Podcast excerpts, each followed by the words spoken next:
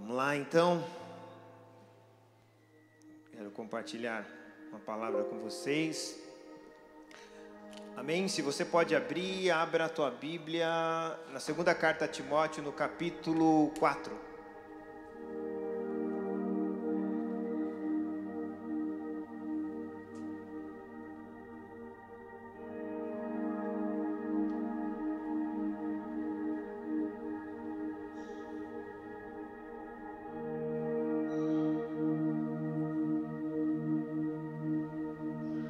Segunda carta a Timóteo, né? Capítulo 4, versículo 6.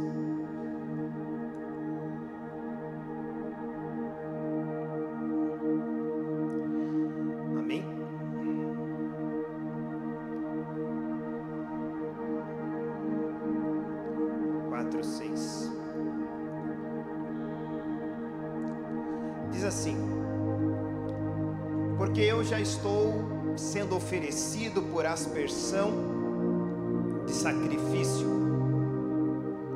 E o tempo da minha partida está próximo. Combati o bom combate. Acabei a carreira, mas guardei a fé. Desde agora, a coroa da justiça me é me está guardada, o qual o Senhor justo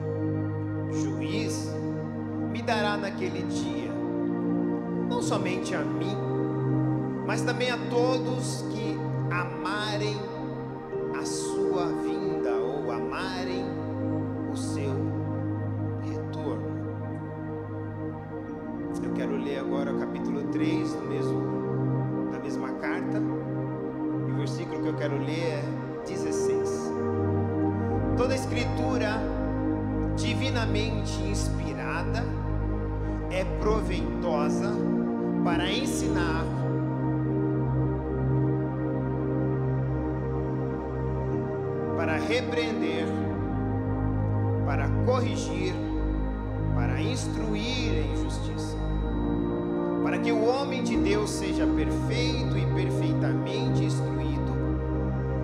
para toda boa Pai, nós te louvamos por essa manhã, por tudo que já desfrutamos. É uma manhã especial, porque além de estarmos aqui desfrutando de tudo que o Senhor tem para nós, nós poderemos sentar nessa mesa e participar da ceia do Senhor. Participar da ceia do Senhor é um privilégio, uma honra e não é porque nós somos dignos de tal. O Senhor é que nos fez digno. É por causa do teu sacrifício e é por causa desse sacrifício que aqui estamos. Te agradecendo, te louvando, reconhecendo que a salvação não é de graça. A salvação foi pela graça. O Senhor pagou o preço. Portanto, Pai, eu quero aqui, em nome do Senhor Jesus Cristo, te pedir que a tua palavra seja rema, rema aos nossos ouvidos, que ela seja rema aos nossos corações, que saiamos da palavra Logos que acabamos de ler, e que entremos na palavra rema, a palavra revelada do teu Espírito para nós. Eu sou simplesmente sou um canal desta comunicação mas na expectativa que verdadeiramente o Senhor fale conosco. Que não haja nenhum ruído nessa comunicação, mas que teu Espírito seja mentor de toda palavra que saia dos meus lábios, e é por isso que eu oro, porque tenho a plena convicção da tua presença nesse lugar. E não é por sentir, porque a fé não me faz sentir, a fé me faz crer. E eu creio pela fé que sua, tu estás aqui neste lugar. E eu creio pela fé que a tua palavra tem poder para nos transformar, porque ela é a mesma ontem, é hoje sempre será. E é por isso que nós entregamos esse tempo a ti, te louvando, te agradecendo e bendizendo o teu nome, não somente hoje, mas para todos sempre. Amém, amém e amém. Glória a Deus. Amém.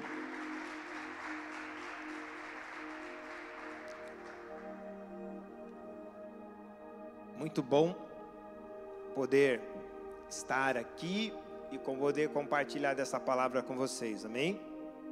É o Ricardo que está ali? É mesmo? Arlane? Ah, e o Arthur, está aí também? Está na escolinha. Sejam bem-vindos, vocês estão na sua casa, sabem disso, né? Amém?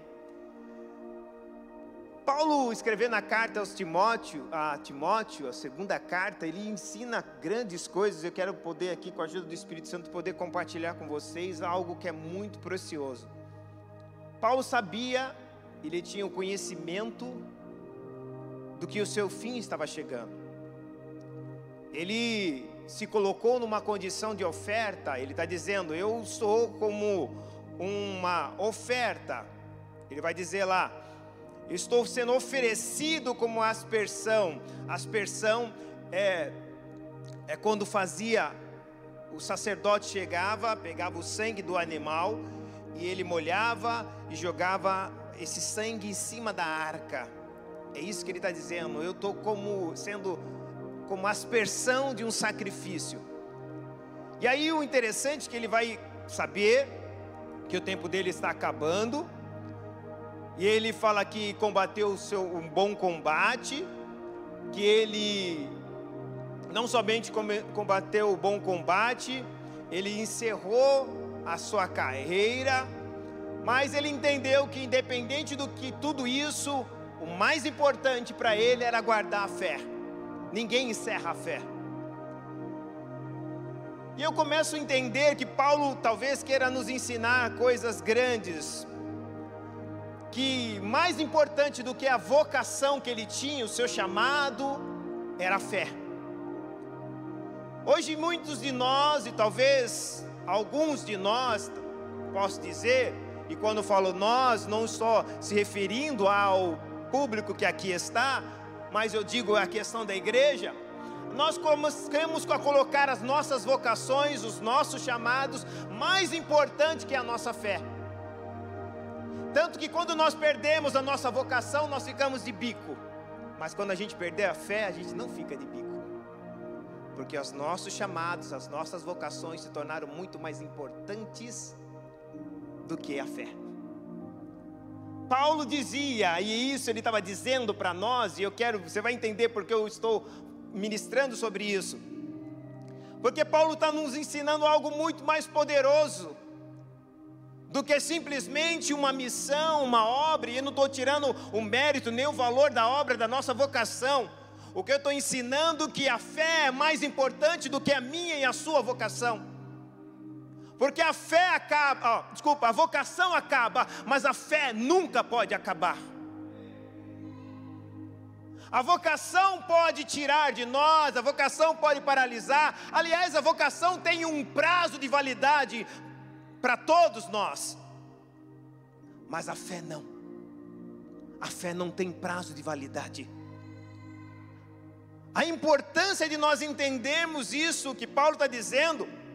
É que a nossa vocação ela é importante sim, porque ela foi dada por quem? Por Cristo.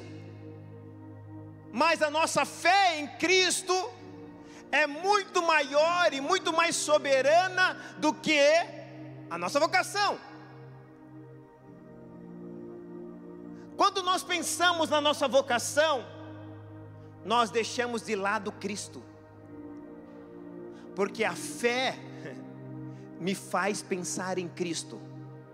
Eu sei que muitos de nós aprendemos errado, a gente fala assim: eu tenho fé que eu vou conseguir isso, eu tenho fé que eu vou ser curado, eu tenho fé que Deus vai fazer isso por mim. Mas a fé está errada, porque a Bíblia nos ensina a ter fé em Cristo, não em coisas que eu preciso, não em coisas que eu quero. Eu preciso ter fé em Cristo. Porque se você tem fé na cura, você tirou a fé que é de para Cristo e colocou fé na cura. Então, qual é a maneira correta de dizer? Eu tenho fé em Cristo que eu vou ser curado. você não tira Cristo do centro e você não tira a importância de Cristo. Quando nós aprendemos, vocês vão entender daqui a pouco, quando nós aprendemos isso, a gente começa a colocar, virar cristocêntrico. Qual é o problema da igreja hoje? Deixou de ser cristocêntrica, porque tudo está no centro menos Cristo. Talvez a expressão que caiba, caiba aqui é Maria dizendo, quando chegou no túmulo e viu o túmulo vazio, disse: Cadê o meu Jesus? Levaram o meu Jesus. Talvez se Maria entrasse em muitas instituições hoje, diria: Cadê o meu Jesus? Levaram o meu Jesus. Porque Cristo não deixou de ser o centro de tudo. Sabe por quê? Por causa do nosso grau de importância. É sobre isso que eu quero falar nesta manhã. O nosso grau de importância tira a importância de Cristo. E quando nós vivemos com esse valor de grau de importância, nossa, e eu não estou dizendo que você não tem uma importância, não é isso. Mas o problema é viver baseado nisso. O grau de importância que eu tenho é maior do que a importância de que Cristo é para mim. É como se alguns, quando chegar no céu, só aceitará entrar no céu se Jesus jogar um tapete vermelho para ele entrar. Porque o grau de importância dele é tão grande. E se ele ainda tem um faz alguma coisa para Jesus, isso se torna cada dia maior e mais potencializado na vida dele. Paulo está dizendo para ele, para nós, ensinando algo muito poderoso e grandioso, que nós não devemos pensar em coisas, o Evangelho não me faz pensar em coisas, o Evangelho me faz pensar em Cristo. Sabe que você pode dizer comigo isso? Diga assim: na nossa vocação, exercendo o Evangelho, não devemos pensar sobre as coisas, devemos pensar sobre Cristo. Isso é importante. E aí, talvez uma pergunta caiba agora: como conhecemos ou como podemos conhecer uma pessoa? Ou o grau de importância dessa pessoa? Talvez a resposta seria: por aquilo que ela fala, ou por aquilo que ela dá de importância. Bastamos andar com as pessoas e nós vamos ver qual é o maior grau de importância dela. E eu estou dizendo isso no, no âmbito igreja, amém? É lógico que se a gente for no mundo, nem precisa dizer isso, estou vivendo dentro da igreja. Paulo, ele é um cara para explicar isso quando ele diz: Meu morrer é ganho e meu viver é Cristo. Olha o grau de importância. Quando eu olho para Paulo, eu vejo ele dizendo e me ensinando e mostrando o grau de importância dele. O que era importante para ele depois que ele foi alcançado por Cristo. Então, como nós conhecemos uma pessoa, só recapitulando, por aquilo que ela mais pensa, ou aquilo que ela mais fala, ou como aquilo, ou como ela age. Nós vamos logo perceber que é importante para a vida dela. Como Maria disse em João 20, 13: Levaram meu Jesus e não sei onde puseram. Talvez se entrasse Maria, não precisaria ir no túmulo, bastava ir em algumas instituições ou em algumas casas de cristãos e poderia falar: levaram o meu Jesus, e eu não sei onde puseram.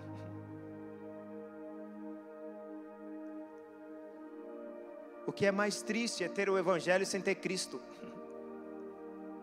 É falar do Evangelho sem viver o Cristo do Evangelho. Maria diz isso, talvez o teste para nós sabermos, há um teste muito simples para nós sabermos, é fazer uma pergunta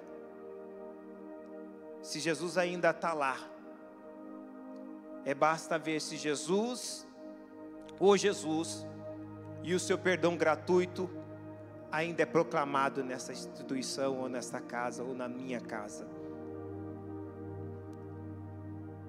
Falar muito de Jesus, mas não agir com Jesus, não agir como Jesus, é não dar valor verdadeiramente a Ele.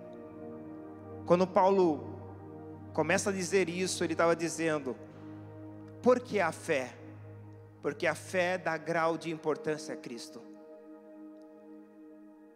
Sempre Jesus dizia para eles, para os discípulos, nas suas caminhadas, pedia para eles ter fé. E aí ele falava para eles ainda: por que vocês não têm fé? Porque vocês são incrédulos. Porque quando nós não temos fé, repita comigo, a fé é em Cristo. Se a fé é para Cristo, quando eu estou passando um momento difícil na minha vida, circunstancial, seja qual é, financeiro, de enfermidade, qual seja o problema. Se eu tenho fé em Cristo, eu estou falando que Ele é importante para mim. Mas se eu não tenho fé, eu vou dar grau de importância para minha enfermidade ou para o meu problema. Eu não estou dizendo que você deve ignorar isso, mas eu devo dizer para você que a sua e a minha enfermidade ou o meu problema não pode tirar o grau de importância de Cristo em minha vida. Eu vou dar um exemplo muito simples. Um homem chamado Jó passou por tantos momentos difíceis da vida e com a permissão divina, porque o próprio Deus fez uma aposta pela vida dele com Satanás, tirou tudo, aquilo que ele amava, tudo que ele tinha. E aí alguém perguntou para ele: Por que você não bendiz o seu Deus e morre? Eu sei que na nossa tradução está maldiz, e eu não vou nem entrar nesse assunto para dizer. Outro dia, quem sabe Deus eu possa me permitir que eu pregue para vocês, para mostrar para você. E aí ele diz: Tu fala como uma louca. Recebi o bem de Deus, por que não recebeu o mal de Deus? Nu eu vim, nu eu vou, mas Jesus, na verdade, eu estou colocando esse texto, mas eu continuo servindo ao Senhor, Ele é meu grau de importância.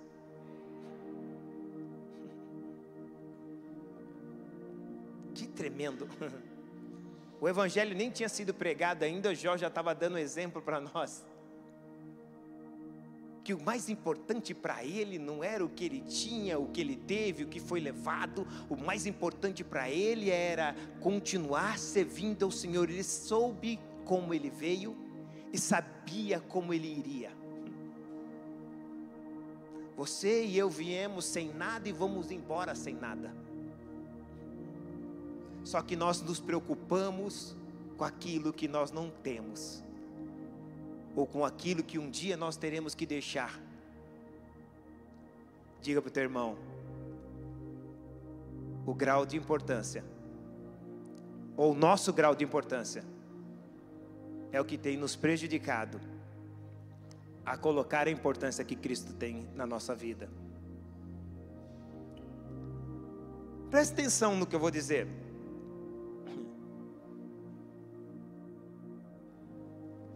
Quando você entende que Jesus é a pessoa mais importante na minha vida e na sua, a gente começa a deixar Ele conduzir a nossa vida.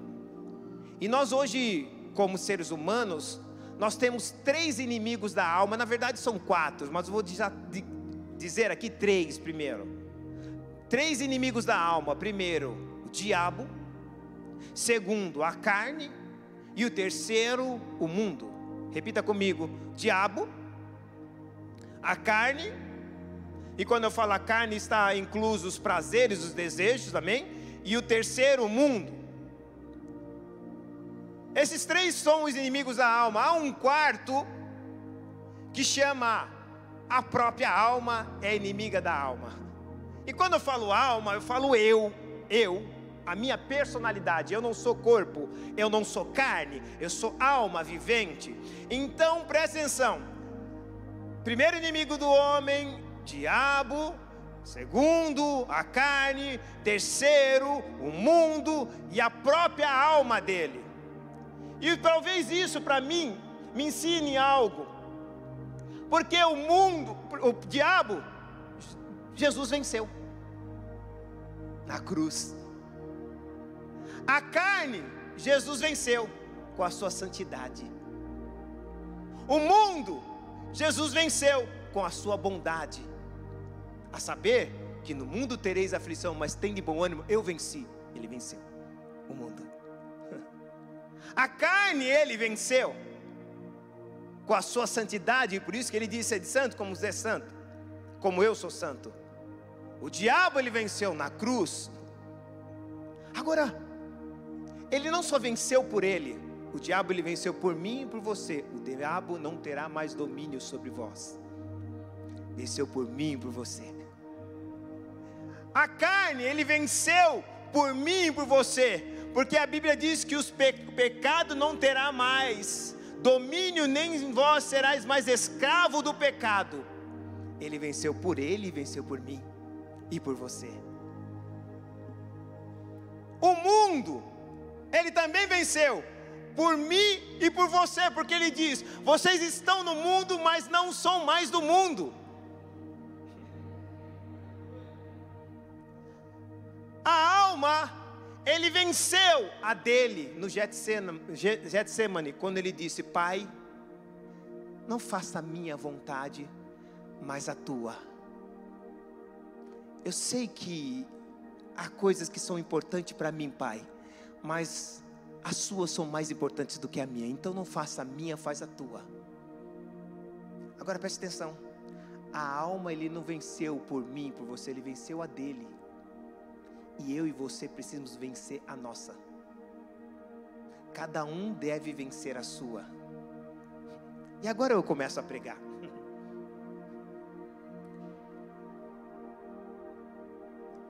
O maior problema para Jesus, se é que podemos dizer problema, é: vencer o diabo não é problema, já está vencido. A carne já está vencida.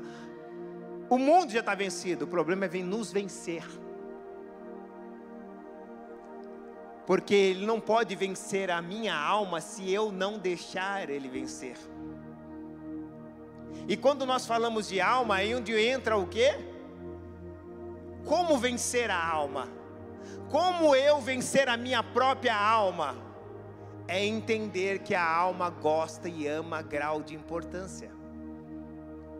Ela quer ser reconhecida, ela quer ser alimentada, ela quer ser satisfeita.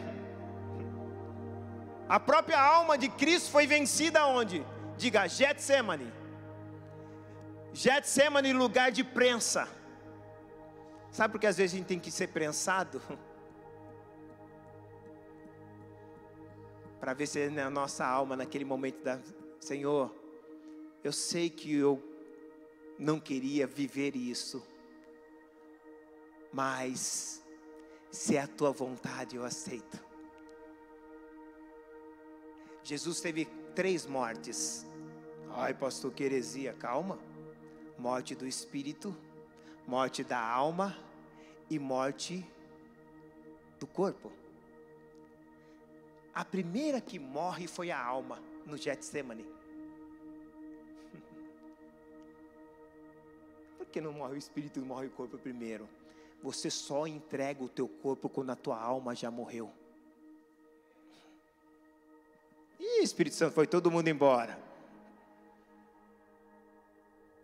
Vocês estão aqui ou não? Para Deus não existe sacrifício sem antes houver morte da alma.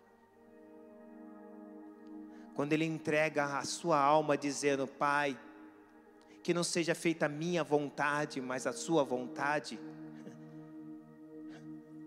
ele estava dizendo naquele momento que os seus desejos, as suas vontades eram inferiores à vontade de Deus. Para ele era que a vontade de Deus se cumprisse na, na vida dele, mais do que a sua própria vontade. Vocês estão entendendo isso ou não? O que falta, talvez para nós, é entendermos que a nossa alma precisa passar por um Getsemane. Porque se ela não passar por um Getsemane, nós teremos grau de importância. Ah, eu não posso passar por isso. Eu não quero passar por isso. Eu não vou. Já percebeu que tudo tem eu, eu, eu, eu? É porque a alma não morreu. Eu não aceito isso.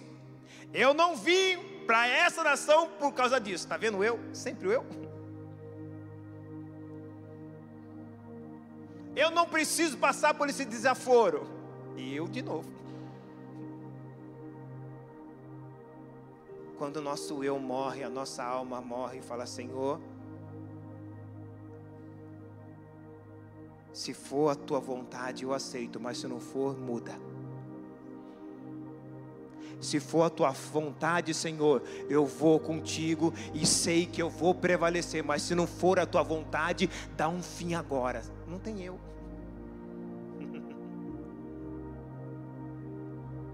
O problema é o eu. Porque o eu sempre vai colocar a nossa importância acima da importância de Deus. E quando eu olho Jesus, ele está no Getsemane, passando tudo aquilo, ele poderia dizer: Senhor, não, Pai, eu não preciso passar por isso.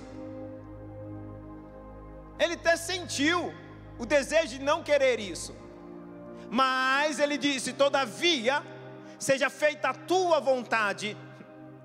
Sabe por que a nossa vontade está acima da vontade de Deus?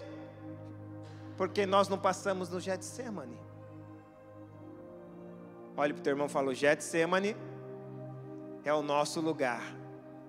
É o lugar onde morre o eu. o que nos impede, às vezes, de nós vivermos as coisas e incluirmos pessoas. O que às vezes nos impede de incluir as pessoas nas nossas histórias, incluir pessoas nas nossas vidas, incluir pessoas nas nossas missões, no nosso chamado, sempre será a nossa crise de importância. Eu tenho que fazer porque eu tenho que receber o mérito.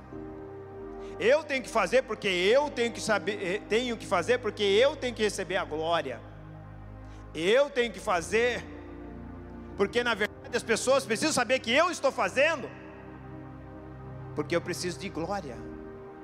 Jesus dá um exemplo muito claro que quando ele fazia as coisas, ele dizia assim, bem baixinho, eu acredito: vai e não conta nada para ninguém.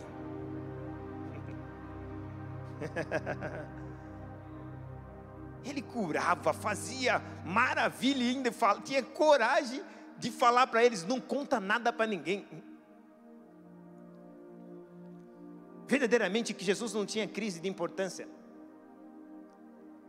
porque o que ele sabia, ele estava fazendo algo para alguém, e não importava o que as pessoas dissessem ou quisessem falar para ele, o que importava é que as pessoas estivessem glorificando a Cristo por causa daquilo que ele estava fazendo. Ó, oh, escutei um aleluia, escutei um amém.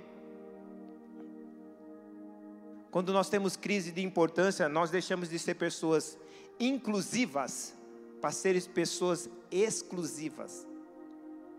Nós excluímos pessoas, nós não incluímos pessoas. Porque nosso grau de importância ele tira qualquer valor e não divide com ninguém.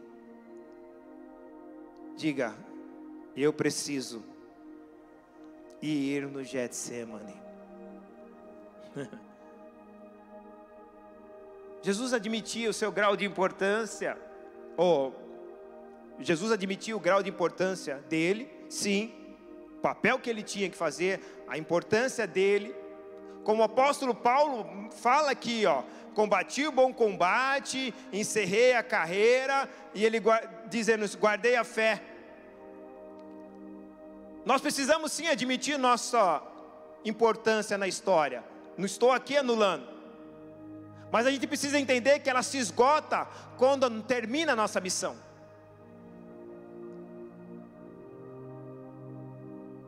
Aprendemos com o apóstolo Paulo, ele diz isso, olha só. É como se ele dissesse: ó, eu fiz o que tinha que ser feito e pronto. Combati o bom combate, encerrei a carreira e guardei a fé. Às vezes o fato de ter acabado, ou ter sido paralisado, ou terminado, não nos torna irrelevantes, porque a tua relevância não está naquilo que você está fazendo para Deus, a tua relevância está em aquilo que você é para Deus. Ah, você não entendeu? Alguém entendeu? Alguém entendeu? O fato de você hoje talvez não estar exercendo aquilo que você foi chamado, direcionado para fazer, não te torne irrelevante, porque a nossa relevância não está naquilo que nós fazemos a Deus, a nossa relevância está na obediência que nós temos a Cristo, aquilo que somos para Ele, o que nos tornamos para Ele mas a gente nos, nos deixamos ser levado que a nossa relevância está naquilo que fazemos para Ele. E quando tiram de nós, ou quando encerra aquilo que era para nós fazermos, a gente já se acha que já se tornou insignificante, já não, não tem mais sentido eu estar aqui, não tem mais sentido eu continuar. Porque porque a tua relevância estava naquilo que você fazia, nunca naquilo que você estava está se tornando em Cristo. Fala, minha relevância. Repita isso com voz alta para o diabo saber, para o mundo saber, para tudo. Fala, minha relevância não está naquilo que eu faço para Cristo, mas naquilo que eu sou em Cristo.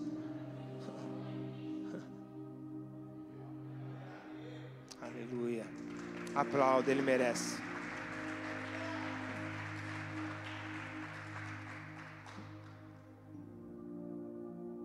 O primeiro passo que eu e você precisamos entender que a nossa relevância não está, que está primeiro, primeiro em quem nós somos em Cristo.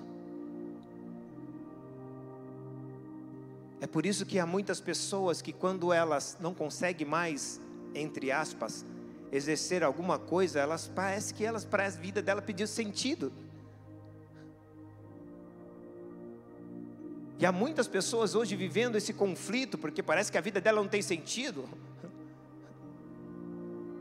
E alguém possa dizer: Eu preciso, pastor, fazer a obra de Deus, não é? Há muitas pessoas que colocam isso como missão, como propósito, e não estou dizendo que esteja errado, mas há um texto na Bíblia que fala que a obra de Deus é esta: que você creia naquele que ele enviou. A obra de Deus é esta: que você creia naquele que, de, que, que Deus enviou. A obra de Deus é crer em Cristo Jesus. Não é fazer coisas, e com isso eu não estou anulando o que você faz ou não deixa de fazer. O que eu estou fazendo é você colocando as coisas nos seus devidos lugares, para que você entenda que a tua importância é naquilo que você está se tornando em Cristo, não aquilo que você está fazendo por Cristo. E a prova disso é que quando naquele último dia muitos virão em nome de Jesus dizer: Jesus, em teu nome profetizamos, estamos fazendo alguma coisa. Em teu nome curamos, estamos fazendo alguma coisa. Em teu nome fizemos maravilha, estamos fazendo alguma coisa. Jesus fala assim: desculpe, mas eu não vos conheço. Vocês não são parecidos comigo a relevância de vocês não era por aquilo que vocês estão fazendo, é por aquilo que vocês não deixam. A irrelevância de vocês não é por aquilo que vocês deixaram de fazer, é por aquilo que vocês deixaram de se tornar. Oh, meu Deus. Tem gente crendo e acreditando nisso.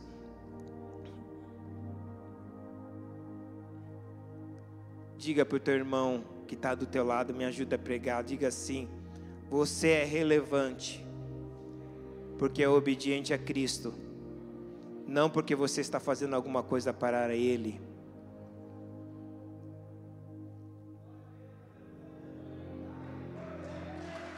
Aleluia. E quando nós temos crise de importância, isso é muito perigoso e eu quero aqui poder compartilhar, porque a nossa crise de importância tira a importância de Cristo. Repita comigo, a nossa crise de importância tira a importância de Cristo e do ministério dele. A nossa crise de importância tira a importância de Cristo e do ministério dele. Quantas pessoas, não estou dizendo que isso acontece, só no Brasil acontece, aqui não. Quantas pessoas, quantas pessoas,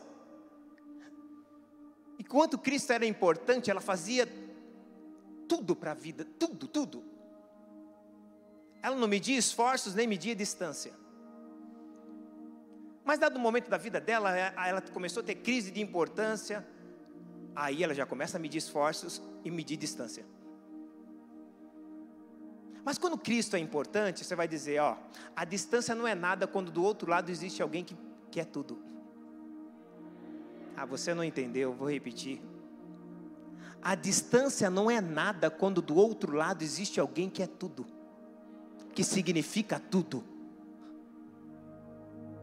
Mas quando a gente tem crise de importância, a distância significa muito. a nossa crise de importância começa a tirar a importância de Cristo na nossa vida e tirar a importância do ministério dele que ele nos concedeu. Será que como a gente poderia dizer, como Paulo, no fim da nossa carreira, combati o bom combate, encerrei minha vocação e guardei a fé? Paulo ele disse isso e ele disse isso sem nenhum peso, sem nenhuma preocupação.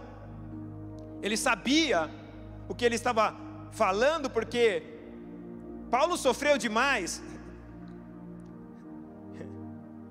E o que é engraçado que Paulo não somente sofreu, mas Paulo sabia a importância do seu chamado, mas ele sabia que mais importante era aquele que deu o chamado para ele. Se a gente olhar desde a antiguidade, desde a antiguidade, desde a existência da terra, desde a existência, o símbolo valorático ou valor, valorativo não é a terra, é o sol. Já reparou? O símbolo valorativo é o sol e não a terra. O sol não precisa da terra, mas a terra precisa do sol. É por isso que quando Jesus se compara, ele não se compara com a terra, ele se compara com o sol. Mas o homem é feito do pó da terra. Então vamos mudar aqui a terra, o homem, o sol, Jesus. A terra não tem brilho, quem brilha é Jesus. Mas tem homem que quer brilhar mais do que Jesus. Tem crente que quer brilhar mais do que Jesus. Tem pregador, pastor, cantor, músico. Às vezes ele até está louvando, o povo nem consegue louvar porque ele faz tanto barulho com seus instrumentos. Aí não é ele que está brilhando, é o instrumento dele que está brilhando. Mas aqui não acontece, só no Brasil. Só no Brasil, esse tipo de situação. O sol não precisa da terra, a terra é que precisa do sol.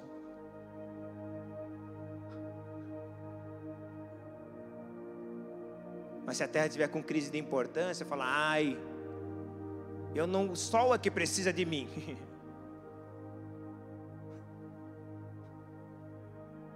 Não é a terra que ilumina, é o sol que ilumina.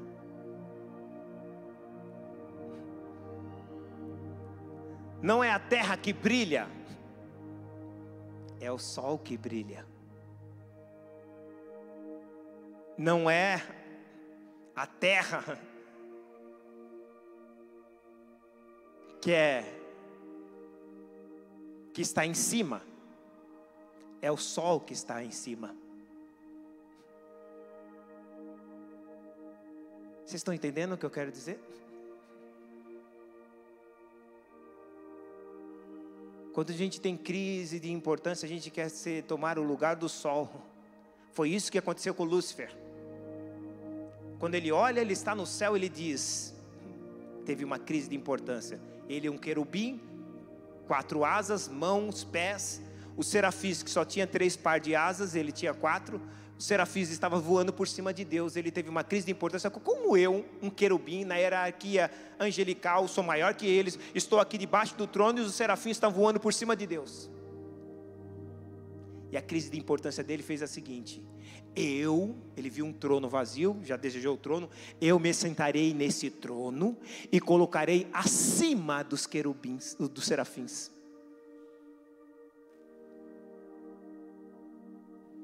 A nossa crise de importância quer tomar o lugar de Deus, o lugar de todo mundo. Você talvez vai entender porque eu estou dizendo isso hoje. Não tem como sentar nessa mesa sem saber qual é o nosso lugar e qual é o lugar de Jesus. O grande problema é que nós hoje estamos sentando na mesa com Cristo para ceiar com Ele, sem saber qual é o nosso lugar e qual é o lugar de Jesus. E talvez isso seja tão pior do que você tomar ceia em pecado. Porque é um pecado você sentar na mesa sem saber qual é o teu lugar e qual é o lugar de Cristo. E quando eu olho isso, eu vejo muitas pessoas vivendo essa inversão. Presta atenção, abra comigo em João capítulo 1. Deixa eu mostrar algo, algo para vocês. Capítulo 1, versículo 35.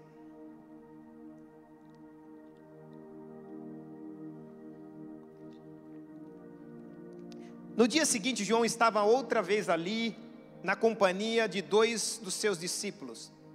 E vendo passar Jesus, disse: Eis aqui o Cordeiro de Deus. Presta atenção, ele está dizendo para os seus discípulos: Eis o Cordeiro de Deus. E dois discípulos ouviram dizer isso e seguiram Jesus. O que eu amo nesses três versículos que eu li para vocês é João não teve nenhuma crise de importância. Os seus discípulos começaram a seguir Jesus. O Evangelho nos ensina algo muito interessante. Que João aponta que Jesus é, é o Cordeiro. Diga, Cordeiro.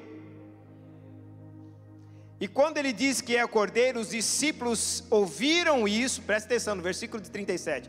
Ouviram isso e seguiram a Jesus. Que tremendo isso, porque eu aprendo uma coisa com esse texto: que o Evangelho nos ensina a seguir vidas que pareçam ou que pareçam com o Cordeiro e não seguir profissionais.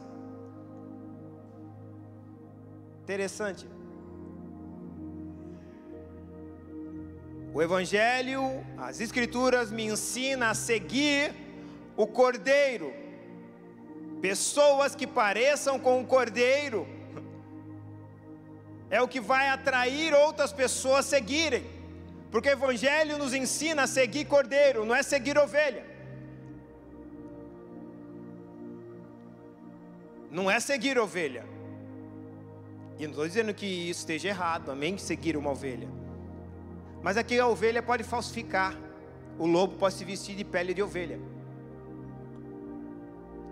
Não é seguir leão, porque leão pode ser falsificado, que Satanás eh, brame ou ruge como leão, mas você nunca vai ver Satanás falsificando o cordeiro. Você não vai ver nenhum texto se referindo a Satanás tentando imitar cordeiro, porque não, quem vai para o sacrifício é o cordeiro. Satanás não gosta de sacrifício, se ser oferta para alguém, então ele nunca vai imitar o cordeiro.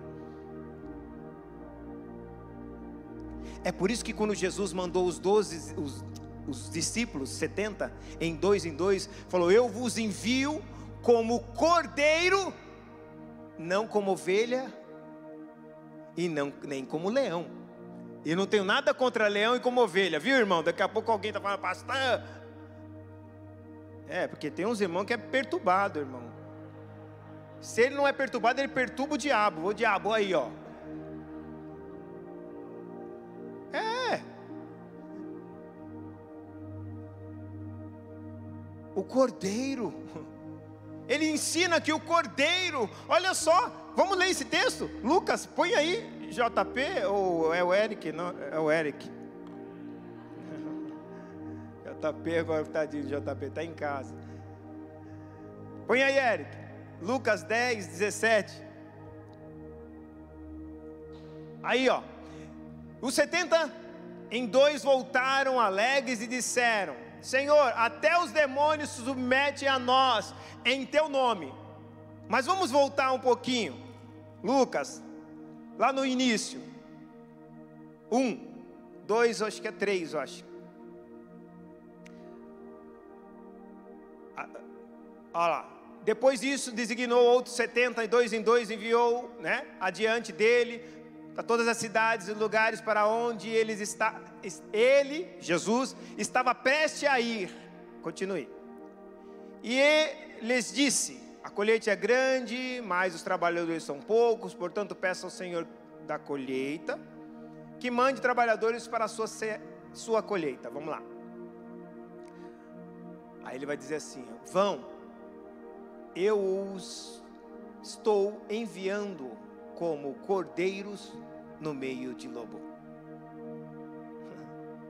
Quando enviou eles como cordeiro, eles chegaram na cidade, a própria palavra de Deus falou assim: Satanás falou, eu vou largar tudo para ir lá. Pode ver o texto, põe 17 agora. Continua, ó. 70 em dois em dois alegres disseram: Senhor, até os demônios se submetem a nós, porque nós somos cordeiro. Em teu nome, vai lá, continue. E ele respondeu: Eu vi Satanás caindo do céu como relâmpago. Quer incomodar Satanás? Seja cordeiro.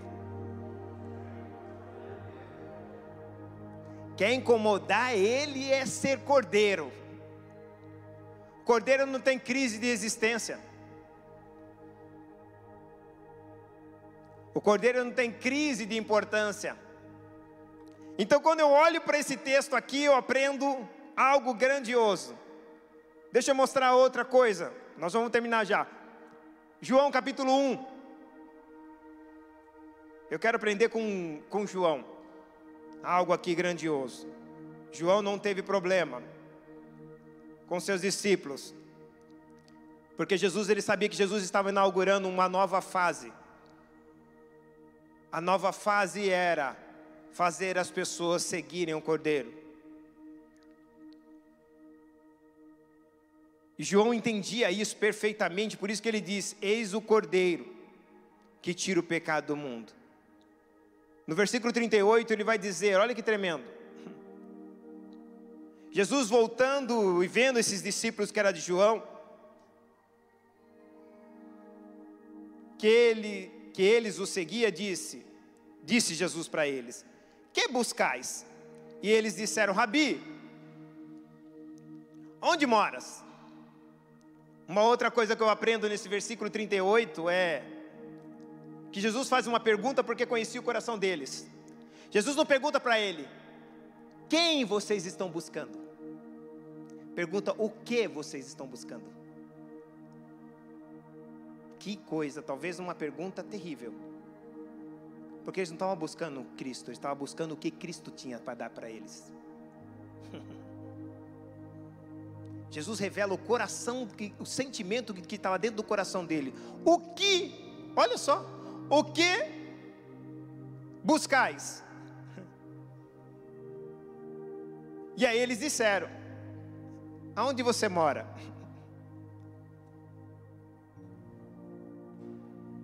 Olha que tremendo aonde você mora. O que eu amo nesse texto e eu quero poder compartilhar com você é Os discípulos estavam com a motivação errada. Mas Jesus não barrou eles por causa da sua motivação errada. Jesus simplesmente fala assim: vem e vê. Diga, vem e vê. Olha só, versículo 39, ele vai dizer: Vem, vinde e vede. E foram e viram onde morava. E ficaram com ele aquele dia, e era já quase a hora décima. Olha que tremendo, Jesus fala: Vinde e vede. Jesus falou assim: Vocês querem saber onde é minha casa? Vem e me segue. A casa terrena. Eu aprendo isso na vida espiritual. Quer saber onde é a casa espiritual de Deus celestial? Vem e segue. Não tem como você saber onde é a casa dele se você não seguir ele. Tem gente que quer conhecer o céu, mas não vem e nem segue a Cristo. Não segue o Cordeiro. Vocês estão prestando atenção onde eu quero chegar? Não tem como ir à casa de Deus, e eu agora estou tirando o lado físico, mas levando para o lado espiritual, não tem como ir na casa de Cristo sem você vir com Ele e ver, para ver. Primeiro você vem ou anda com Ele, tenha comunhão com Ele, para depois você ver a casa dele. No mundo espiritual é a realidade. Versículo 40, porque eu quero até o 44. André, irmão de Simão, Pedro, um dos, dos, dos dois discípulos, ouviram aquilo de João e o havido, eu, desculpa, e haviam seguido.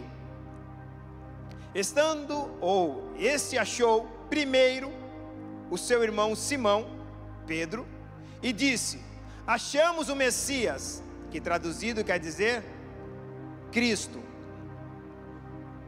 Que tremendo, André, quando encontra Simão, ele faz questão de falar que encontrou o Messias. Outra coisa que eu aprendo com o Evangelho: o Evangelho me faz digno, ser digno, como já disse, ser prestativo e bondoso. O Evangelho faz em mim ser digno, por causa da dignidade de Cristo ser prestativo e bondoso. Se isso eu não tenho na minha vida, dignidade, por causa de Cristo, não sou prestativo e tampouco bondoso, talvez eu não tenha conhecido o Evangelho, ou talvez não estou seguindo a Jesus, porque André vai dizer isso depois que ele começou a andar com Jesus e vai até a casa de Jesus. Ele começou a andar com Jesus. A primeira coisa ele falou assim: Quero ser prestativo. Vou até Pedro e vou falar: Encontramos o Messias. Quantas pessoas no nosso meio que não mais faz a prestação de serviço de falar que Jesus ainda salva? De levar a bondade da salvação a outras pessoas que ainda não conheceram de fazer com que as pessoas desfrutem da mesma bondade, do mesmo amor, da mesma salvação, daquilo que nós já experimentamos. Talvez porque ainda a gente não está andando com Cristo ou deixamos de andar ou de andar com Cristo. Diga o evangelho me faz ser digno, prestativo e bondoso mas quando eu tenho sentimento de maldade, de boicote, boicote competição, não é o. Ou eu não conheci o Evangelho, ou eu não estou andando com Cristo. Bastaram eles andarem alguns momentos com Jesus, eles não chegaram para Pedro e falaram assim: Pedro, encontramos Jesus. Bastou eles andarem com Jesus, ele falou: Pedro, encontramos o Messias. O que, que você quer dizer com isso? Não tem revelação de quem é Cristo sem andar com Ele. Você não, vai, não entendeu, eu vou repetir. Não tem como ter a revelação de quem é Cristo sem que eu ande com Ele. Não tem como ter revelação das Escrituras sem que sem eu andar com Ele. Senão não vou passar de interpretação, de conhecimento humano, de sabedoria humana. Mas quando eu começo a andar com Ele, Ele começa a revelar as Escrituras para que eu entenda que primeiro eu preciso ser alcançado para que depois eu possa alcançar alguém. Não é para que eu tenha o conhecimento e pregue para alguém, é para que eu tenha o conhecimento e viva o que me foi revelado. E depois eu passo para alguém. Vocês estão aqui ou não? Bastou eles andarem alguns momentos com Cristo, tiveram a revelação de quem Ele era. Não foi pelas coisas materiais que eles receberam, foi pela comunhão que eles tiveram. Jamais você definirá Cristo por aquilo que Ele te dá. Você vai conseguir definir Cristo com Ele andar, ou com andar com Ele. Porque se nós definir, formos definir Cristo por tudo aquilo que Ele nos der, e aqueles irmãos que estão em lugares extremos pregando a Cristo, que não tem nada, que talvez nesse momento está orando para que venha algum tipo de comida ou algum tipo de provisão, então aqueles homens não podem definir Cristo porque eles não têm as coisas que nós supostamente estamos desfrutando. Cristo não se define por aquilo que eu, você, eu e você temos ou não temos. Cristo se define conforme nós andamos com Ele. E aí nós teremos a revelação de verdadeiramente quem Ele é para nós. Bastou eles andarem e souberam quem é Cristo. Porque preste atenção, quando eu e você temos a revelação de quem é Cristo, pastor, mas como eu vou andar com Cristo? Andar por meio das Escrituras. Fala, andar por meio das Escrituras. Fala, as Escrituras me revelarão a Cristo. Minha intimidade de oração me revelarão a Cristo. Mas hoje as pessoas estão se afastando da Escritura. Eu lembro de um grande homem do século, do nosso século, né? Faleceu há uns anos atrás, Billy Graham. Ele disse o seguinte: ou o pecado te afasta da Bíblia, ou a Bíblia te afasta do pecado. Quando eu vejo muita pessoa longe da Bíblia, eu começo a bater o pé. Porque Billy Graham diz isso. Ou a Bíblia te afasta do pecado, ou o pecado vai te afastar da Bíblia, vai fazer você ler qualquer coisa, menos a Bíblia. Foi todo mundo embora, Espírito Santo. Eu fiz questão de ler que a Bíblia era divinamente inspirada para corrigir, ensinar, repreender e instruir. Vocês estão aqui ou não? Vou terminar. Jesus é o modelo de tudo. Diga, Jesus é o modelo de tudo. Fala, como cordeiro, ele é o modelo de tudo. Jesus é a verdade. Amém? Vocês creem nisso? Que Jesus é a verdade? E se ele é a verdade, você não precisa de outra verdade, se é que podemos classificar, porque verdade é verdade, não tem outra verdade. Diga a verdade, é aquilo que diz como realidade. Ó, diga assim: a verdade é aquilo que a realidade diz. Cristo é real para você? Se ele for real para você, ele é a verdade. Porque a realidade diz que Cristo é a verdade. Para a gente encerrar. Versículo 42.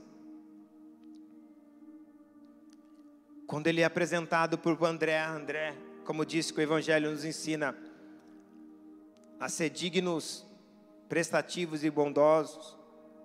O Evangelho fez com que André fosse levar a Cristo, reconheceu o Messias por meio da revelação de andar com Ele. E no versículo 42, olhando Jesus para ele, para, para Simão, disse: Tu és Simão, filho de Jona, e tu serás chamado de Cefas, diga Cefas. O Evangelho tem que trazer uma nova identidade para você.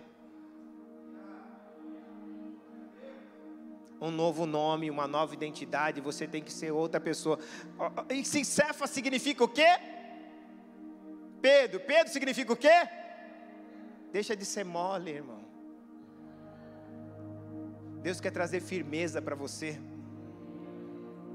uma identidade firme, uma identidade sólida, uma identidade que não é qualquer situação, circunstância que vai te abalar, não. Uma identidade impenetrável, o pecado não consegue penetrar, é sólida. Que engraçado, né? Ele encontra Pedro e a primeira fala para Pedro foi: Eu só preciso fazer uma coisa na sua vida, só mudar a tua identidade. Para uns eu dou revelação, para outros eu mudo identidade. Eu não mudei de André. André só precisava de uma identidade, mas você, Pedro, oh, André só precisa de uma revelação, mas você, Pedro, precisa de uma identidade. Você é muito vulnerável. Qualquer situação te abala. E ele vai dizer ainda: olha só, Pedro, ou melhor, tu és Simão, filho de Jonas, e tu serás chamado a partir de agora de Cefas, que significa Pedro. Olha só, é como se Jesus estivesse mudando a identidade de Pedro.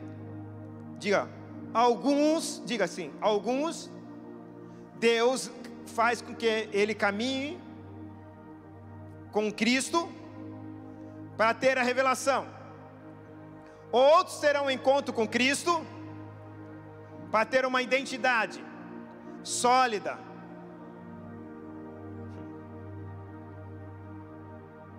Só que ele só teve a identidade quando André disse: Nós conhecemos o Messias. Então eu aprendo o seguinte: não adianta eu querer ser sem antes saber o que eu preciso ser ou o que eu preciso ter. Vou repetir.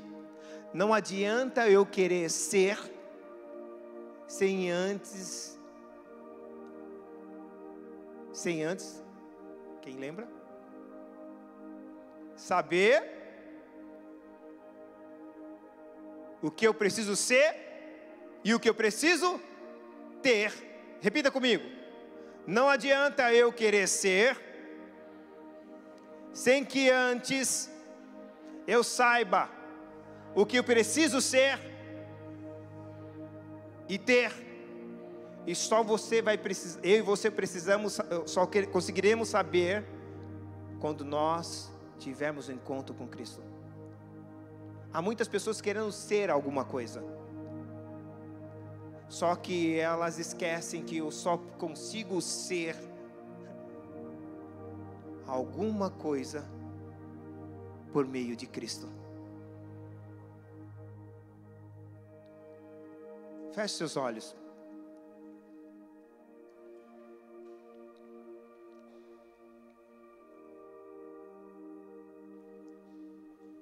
Pensar e perceber não necessita de esforços. Eu vou repetir. Pensar e perceber não necessita de esforços. É o saber que necessita. Pois todo saber dependerá, ou todo saber virá, na maioria das vezes, das experiências que nós temos.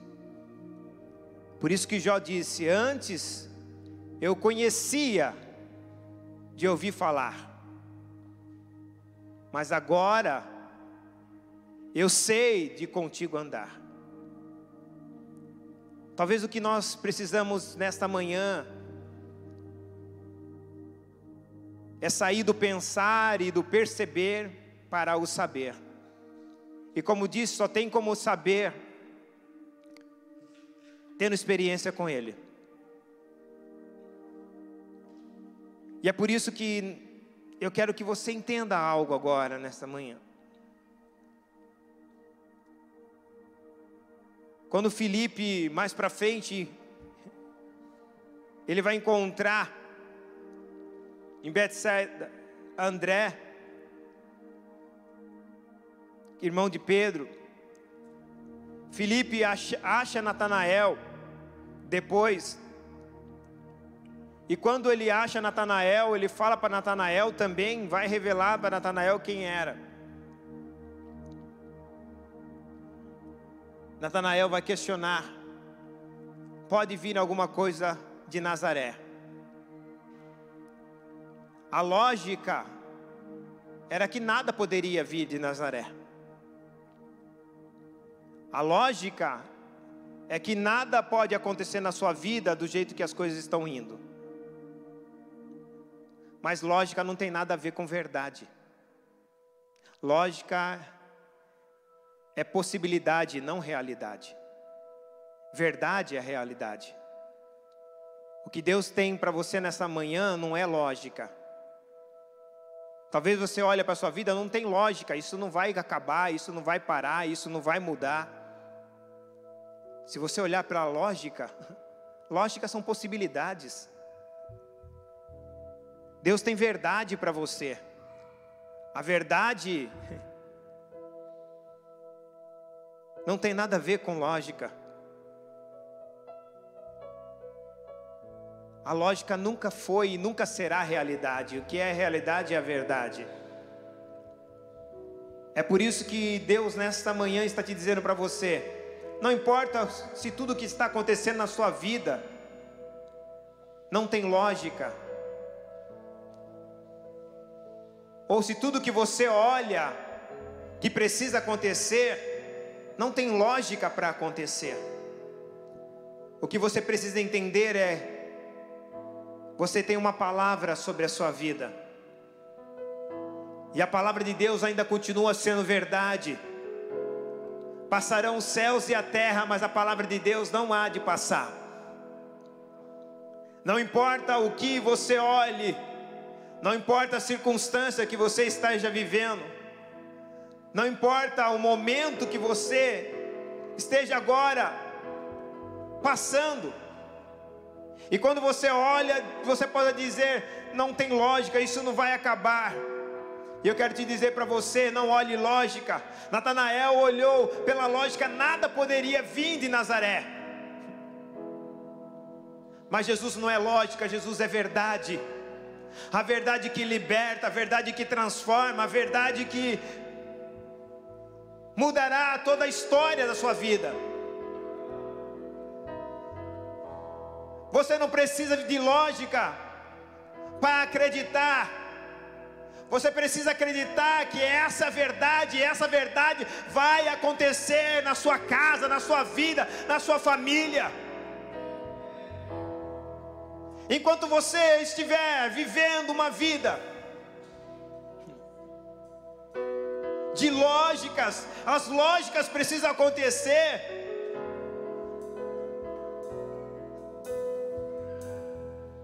Talvez o que é alguém que poderia mais ter lógica aqui é o Cadu, porque é matemático. Mas tem tanta gente se colocando como matemático na vida, na Bíblia quando na verdade você não usa a lógica. Deus usa três, dois pães e cinco peixinhos para alimentar cinco mil homens, fora as mulheres e crianças. Não é lógica, é verdade, é milagre. Não tem lógica, talvez você olhando para essa nação e ver lá no Brasil tantos recursos, não deu certo para você, e aqui você tem menos ainda, e olha pela lógica e diz: não vai dar certo. Eu quero te dizer, não é lógica, é verdade, existe uma promessa para você. Vai acontecer, vai realizar, vai materializar, porque Ele prometeu. Você precisa andar com Ele, você precisa viver com Ele, você precisa trabalhar como Ele. Cristo Jesus diz, Cristo Jesus disse: Meu Pai trabalha, e eu também trabalho. Jesus nunca parou, e eu não estou falando de um ativismo de trabalho dentro de um templo, e não, com isso também não estou dizendo que você não deva fazer, mas é continuar trabalhando, levando as pessoas até Jesus, levando as pessoas a conhecer a Jesus, a ser essas pessoas a terem dignidade, a tornarem pessoas prestativas, a tornarem pessoas bondosas. Mas se você não pode deixar que a tua crise de importância seja mais importante do que a obra que Ele te confiou. Você sabe qual é o único órgão no corpo humano que não pega câncer? O único órgão do corpo humano que não pega câncer é o coração. Você nunca vai ouvir alguém falar que o coração está câncer, com câncer. Sabe por quê? Porque ele nunca para de trabalhar, ele bomba sangue. Talvez o que nós precisamos para que o câncer da amargura, o câncer da inveja, o câncer da competição, o câncer da maldade, da trama, não nos pegue. É continuar com o sangue de Jesus na nossa vida, bombando em nós e nós trabalhando com a favor dele. Fique de pé no teu lugar.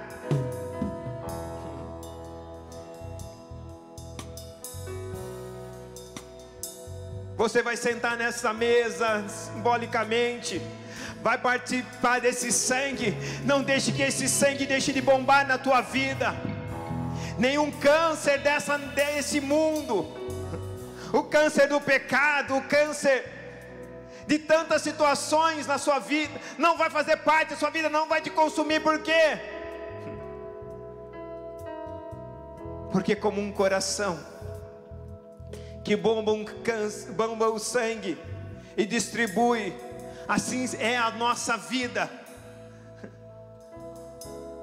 Pai, eu quero aqui nesta manhã apresentar cada vida aqui e declarar em nome de Jesus, Senhor, que Teu Espírito Santo possa trabalhar, tire de nós, Pai, toda crise de importância. E eu não estou dizendo com isso que nós não devemos jamais dar importância às pessoas ou não ver a importância que temos também no teu chamado. Mas a crise de importância que é o problema, a crise, não a importância. Porque a crise de importância tira o teu lugar para colocar nós ou as nossas prioridades, Pai. Tudo se tornará mais difícil, Senhor. Tudo se tornará mais difícil quando o Senhor sai do centro. Porque geralmente aquilo que é importante a gente coloca no centro para destacar. É por isso que a apostasia não é o enfraquecimento da fé. A apostasia é tirar Cristo do centro. Que o Senhor continue sendo o centro das nossas vidas. Que o Senhor continue sendo o centro do nosso ser. Que o Senhor continue sendo o centro de tudo que nós nos rege nessa terra.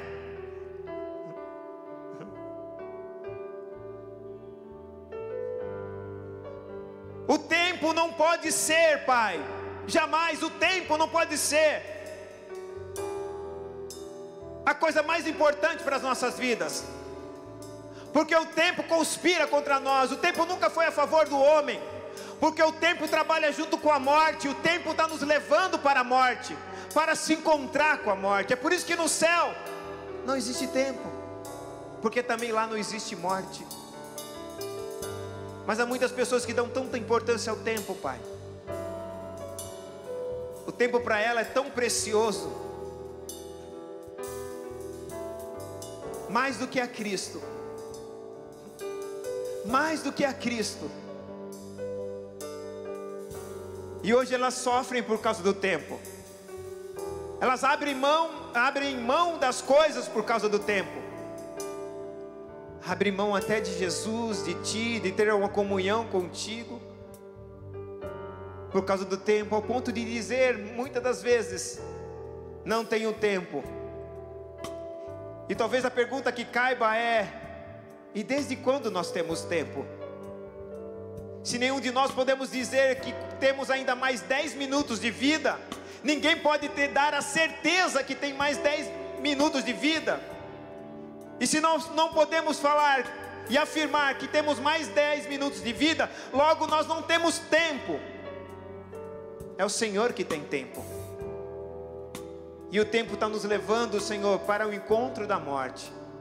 É por isso que quando nós completamos ano, não é parabéns por mais um ano, é parabéns por menos um. Pai, nos ensina que a, mais, a coisa mais importante na nossa vida é colocar Cristo no centro das nossas vidas. Porque só assim, Senhor, viveremos um tempo novo e uma nova história. Ainda você com a cabeça baixa, você que está nos visitando aqui. Nós vamos encerrar, vamos à ceia. Mas você que está nos visitando, não posso deixar de fazer essa oração com você. Mas antes de fazer essa oração com você, eu quero te fazer um convite. Se você não entregou sua vida para Jesus ainda, esse é o momento de você entregar a sua vida. Esse é o momento de você viver uma nova história, ter uma nova identidade. Ou talvez o que você precisa de revelação. Você precisa ter a revelação do que o que será o teu futuro a partir de agora. Como as coisas irão. Quem é que vai ser contigo a partir de hoje? E se você quer entregar sua vida para o Senhor Jesus, eu quero que você, nessa hora, faça essa oração comigo.